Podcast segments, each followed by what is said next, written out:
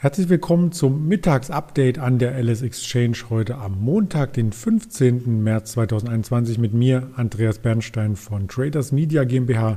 Wir schauen wie jeden Mittag auf die Märkte. Heute eine Stunde eher, da auch an der Wall Street der Handel eine Stunde eher stattfindet. Die Zeitumstellung auf Sommerzeit ist schon vollzogen in den USA und wir sehen, dass die Konsolidierung, die Freitag schon stattgefunden hatte, im DAX heute sich fortsetzt. Also die Plustage gab es Montag bis Donnerstag mit Rekorden und heute am Montag nach dem Freitag, wo schon wenig Bewegung herrschte, zieht der Index wieder ein kleines Stück weit nach unten, konnte sich aber jetzt stabilisieren und steht mit 14.521 Punkten in etwa auf dem Niveau wo er Freitag den Xetra-Handel beendet hatte. Ja, bei den Aktien ist das Bild bunt gemischt. Auch das sieht man auf der Seite. Also Gold leicht im Plus, Silber im Plus, Brand im Minus und die Aktien, wie gesagt, bunt gemischt. Covestro ist der Verlierer des Tages. Adidas auch leichte Gewinnmitnahmen. Die Aktie ist ja sehr gut gelaufen. Delivery Hero auch pendelt über knapp 100 Euro eher seitwärts und der Gewinner des Tages ist die Volkswagen AG. Und bei der Volkswagen AG gab es schon zwischenzeitlich höhere Gewinne.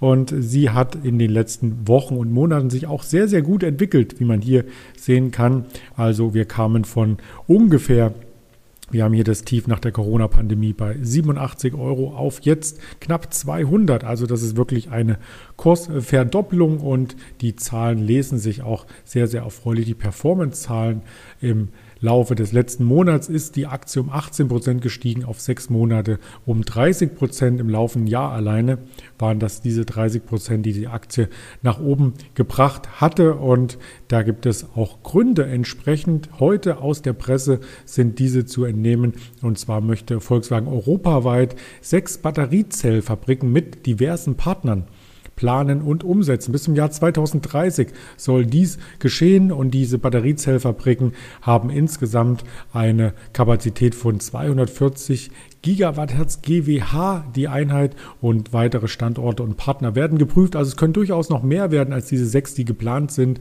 Die Kosten, die sollen für diese Batterieherstellung dann um bis zu 50 Prozent gesenkt werden. Das macht sich am Ende auch auf den Verkaufspreis bemerkbar bei Volkswagen bei der Elektromobilität im Allgemeinen und könnte eine, eine echte Konkurrenz zu Tesla werden. Da ist ja von der Marktkapitalisierung her noch richtig viel Luft zum Platzhirsch aus Amerika.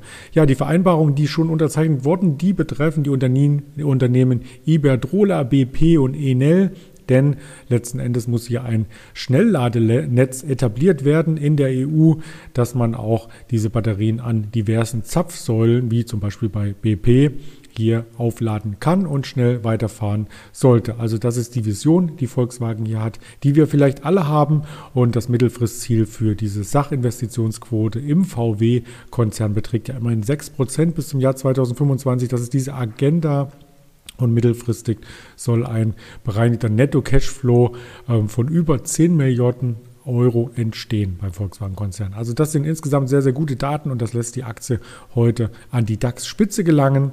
Insofern schauen wir uns weiter an, wie sich hier die Ereignisse ähm, zuspitzen und die Wall Street hat eben eröffnet, der Dow Jones und die Nasdaq fast unverändert. Also da ist noch einiges zu erwarten. Ob die Rekordfahrt weitergeht im Dow Jones, immerhin war letzte Woche die beste Börsenwoche seit dem Jahr 2015. Wir dürfen gespannt sein und wir werden auch gerne wieder morgen früh darüber berichten. Dann mit dem Daniel Saurenz von Feingold Research. Bleiben Sie am Ball und vor allem gesund. Ihr Andreas Bernstein von Traders Media GmbH zusammen mit der Alice Exchange.